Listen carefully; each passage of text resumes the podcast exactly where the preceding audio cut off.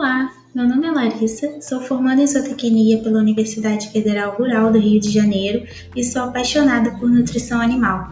O objetivo deste primeiro podcast é falar sobre a produção de coelhos e de equinos no Brasil. Vamos lá?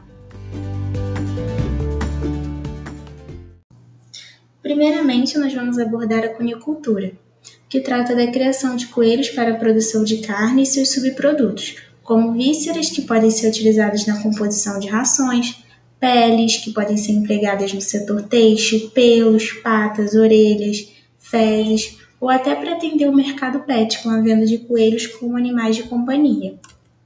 Uma das grandes questões dos dias atuais é a preocupação com o fornecimento de fontes proteicas de boa qualidade e com baixo custo, visto o grande crescimento populacional e as populações menos favorecidas. Nesse sentido, a cunicultura expressa vários pontos positivos, pois o coelho possui uma capacidade de aproveitar alimentos ricos em fibra, não competindo com os alimentos utilizados na alimentação de outras espécies, como a espécie humana, por exemplo. Além disso, a cunicultura é uma atividade super sustentável, pois ela possibilita o aproveitamento dos subprodutos forrageiros para a alimentação dos animais e tem baixa necessidade de água, além de possuir uma facilidade na sua implantação, pois não exige muita mão de obra e nem muito espaço físico. Além disso, a gente tem as características biológicas da própria espécie, como a rapidez no ciclo produtivo e a alta prolificidade. Dessa forma, é possível produzir alimentos com alta qualidade nutricional em um curto espaço de tempo e com baixo impacto ambiental. Todas essas características demonstram para a gente que a conicultura tem um grande potencial de crescimento porém ela não é muito difundida mundialmente, principalmente por conta da barreira cultural. De acordo com dados de Klinger e Toledo, de 2018, a conicultura é uma atividade pouco praticada no Brasil, tanto em termos de produção como em termos de consumo, apesar da carne de coelho se adaptar bem à culinária e ao paladar dos brasileiros. Existem estudos que consideram, segundo as propriedades físico-químicas da carne, que ela é bem similar à carne de frango, e quando comparada às carnes bovina, suína e de aves, a carne de coelho apresenta um maior teor de proteína, cálcio e fósforo e um menor teor de lipídio. Como, por exemplo, em uma quantidade de 100 gramas de carne de coelho, tem cerca de 20% de proteína e 5% de lipídios. Agora, em questão dos indicadores numéricos da produção cunícola no Brasil, a região sul é a que mais produz, tendo em média 119 mil cabeças com foco na exportação, de acordo com o Censo Agropecuário de 2017. Por volta de 61% do rebanho está concentrado na região sul, seguida da região sudeste, com 24% do rebanho. Em relação aos estados, Rio Grande do Sul possui 31% de todos os animais, seguido do Paraná com 18% e São Paulo com 13%. Segundo o Censo Agropecuário no Brasil, a cunicultura é praticada em estabelecimentos pequenos. Cerca de 45% das áreas têm até 10 hectares, e 70% desses estabelecimentos estão concentrados na região sul. Segundo o censo de 2017, o número de estabelecimentos agropecuários com coelhos foi acima de 16 mil. Então, gente, para mais informações, eu vou deixar como dica o canal no YouTube do Dr. Cune. Lá ele nos atualiza sobre a cunicultura no mundo e é bem interessante. Eu vou deixar o link na descrição do nosso podcast. Agora vamos falar um pouco de outra espécie herbívora. Discutiremos como está o sistema de produção de equinos no nosso país. A equinocultura é um ramo da zootecnia responsável pela produção e criação de equinos Há quem diga que os equinos não são animais de produção, e agora eu vou te provar o contrário.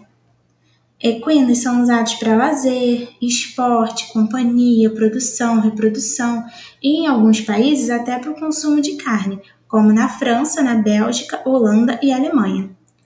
O agronegócio do cavalo não se enquadra numa estrutura linear padrão como nas outras espécies.